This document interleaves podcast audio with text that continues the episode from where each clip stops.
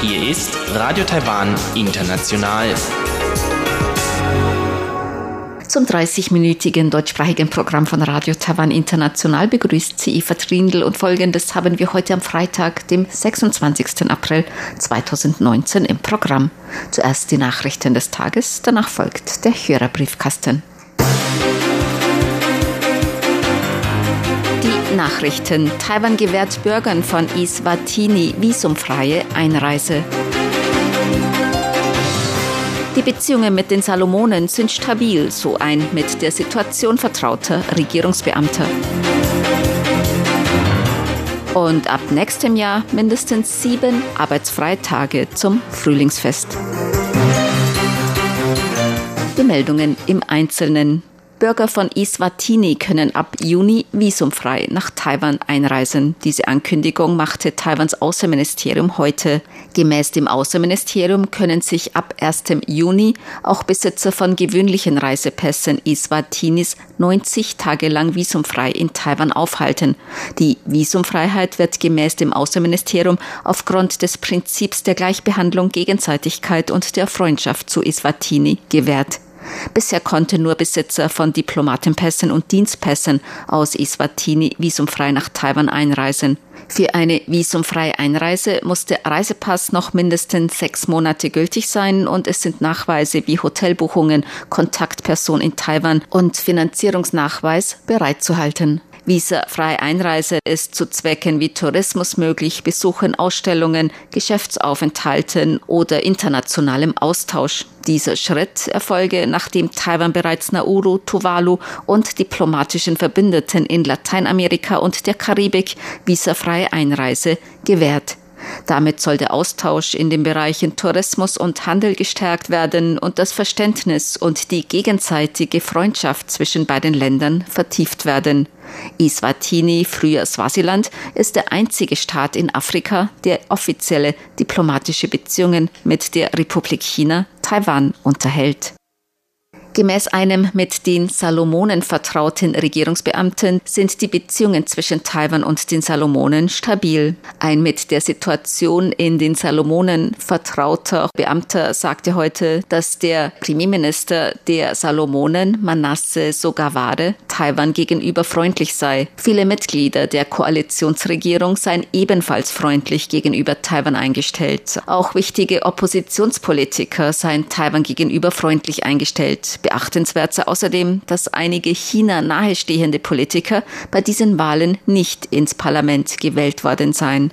Der Beamte wies außerdem darauf hin, dass die USA und Australien weiterhin großen Einfluss auf die Salomonen ausübten. Die USA und Australien hofften, dass die Salomonen die diplomatischen Beziehungen mit Taiwan aufrechterhalten. Die Beziehungen zwischen den Salomonen und Taiwan seien stabil und es bestehe kein Anlass zur Sorge. Manasse Sogaware ist vom Parlament erneut zum Premierminister der Salomonen gewählt worden. Es wurden Bedenken laut, dass die Salomonen möglicherweise die diplomatische Anerkennung Taiwans überdenken könnten. Nach der Bekanntgabe der Wahl Manasses kam es auf den Salomonen zu Protesten.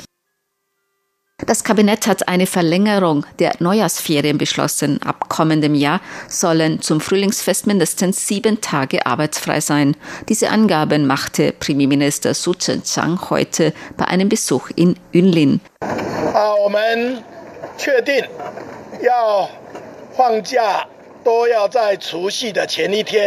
Wir haben beschlossen, dass bereits einen Tag vor dem Neujahrsabend arbeitsfrei sein soll. Die Neujahrsferien sollen ebenfalls durch Vor- oder Nacharbeiten verlängert werden. Ab dem nächsten Jahr werden zum Neujahrsfest mindestens sieben Tage arbeitsfrei sein. In den kommenden zehn Jahren können sie mindestens einmal zehn Tage lang sein. Dies wird zu einem besseren Verkehrsfluss beitragen und die Bürger und Bürgerinnen sind flexibler bei ihren Freizeit- und Reiseplanungen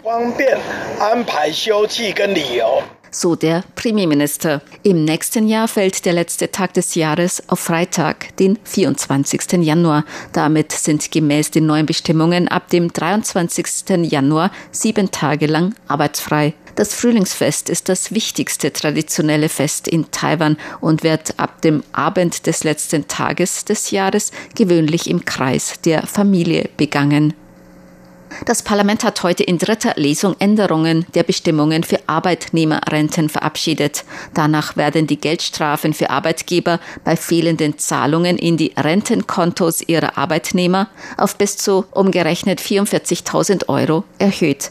Das Arbeitsministerium hat außerdem das Recht, die Namen der betreffenden Unternehmen zu veröffentlichen. Auch ausländische Arbeitnehmer mit unbefristeter Aufenthaltsgenehmigung werden in Zukunft in das Rentensystem mit einbezogen. Selbstständige und Arbeitnehmer können freiwillig monatlich sechs Prozent ihres Gehaltes auf ihr Rentenkonto einzahlen oder zusätzlich einzahlen. Der Anspruch von Familienangehörigen oder Erben auf den persönlichen Rentenfonds eines Verstorbenen wird von bisher fünf Jahre auf zehn Jahre verlängert. Das neue Rentensystem ist am 1. Juli 2005 in Kraft getreten und viermal revidiert worden. Gemäß diesem System zahlen Arbeitgeber monatlich eine Summe in Höhe von 6 Prozent des Gehalts eines Arbeitnehmers in dessen persönliches Rentenkonto ein. Dieses Rentenkonto bleibt beim jeweiligen Arbeitnehmer, auch wenn dieser den Arbeitgeber wechselt. Vor Inkrafttreten dieses Rentensystems erhielten Arbeitnehmer nur eine Betriebsrente, wenn sie 25 Jahre im selben Unternehmen gearbeitet hatten. Arbeitsstellen in der technischen Industrie sind für Arbeitnehmer sehr attraktiv. Fast die Hälfte der Arbeitnehmer in Taiwan würde gerne in die technische Industrie wechseln, so die Ergebnisse einer Umfrage des Online-Arbeitsvermittlers 1111 Online-Jobbörse. Von fast 5000 befragten Arbeitnehmern brachten 47,9 Prozent den Wunsch zum Ausdruck, in den technischen Bereich zu wechseln. 22 Prozent gaben an, kein Interesse an einer Arbeitsstelle in der technischen Industrie zu haben. Gründe für die Attraktivität des technischen Bereichs sind hohe Gehälter und Zusatzleistungen, viele Stellenangebote und gute Zukunftsaussichten im technischen Bereich. Gemäß der 1111 Jobbörse liegt das Einstiegsgehalt im technischen Bereich mit 35.413 Taiwan-Dollar, umgerechnet rund 1026 Euro, vor allen anderen Bereichen. Das durchschnittliche Monatsgehalt liegt bei umgerechnet etwa 1250 Euro. Gemäß der Marketingleiterin des Netzwerkunternehmens D-Link, Tsai Xinyi, sind die Gehälter und Zusatzleistungen im technischen Bereich zwar sehr attraktiv, aber auch die Anforderungen an die Mitarbeiter und Mitarbeiterinnen sind sehr hoch. Sie müssten großem Druck standhalten können. Dieser Bereich verändere sich sehr schnell und man müsse sehr motiviert sein und die Marktentwicklungen genau verfolgen. Nur dann könne sich ein Unternehmen positiv entwickeln zur Börse. Taiwans Börse hat heute niedriger geschlossen. Der Aktienindex TAIX fiel um 87,39 Punkte oder 0,79 Prozent auf 10.952,47 Punkte. Der Umsatz erreichte 113,54 Milliarden Taiwan-Dollar, umgerechnet 3,29 Milliarden Euro oder 3,67 Milliarden US-Dollar. Das Wetter. Heute war es in ganz Taiwan teils sonnig, teils bewölkt, bei Temperaturen bis 31 Grad Celsius im Norden und bis 34 Grad in Südtaiwan. Die Aussichten für das Wochenende. Zunehmend bewölkt, örtlich Regenschauer und kühler, bei Höchsttemperaturen um die 30 Grad inselweit. Nur im äußersten Süden können die Temperaturen gemäß den Wettervorhersagen tagsüber auf etwa 32 Grad steigen. Aber auch dort kann es Regenschauer geben.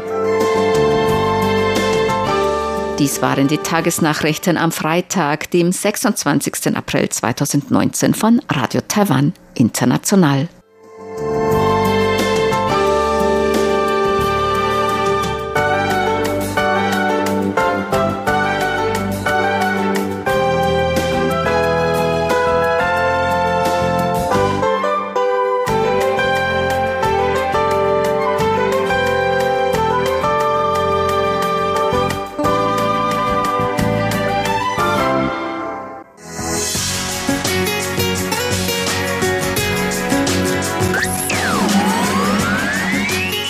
Taiwan, international aus Taipeh.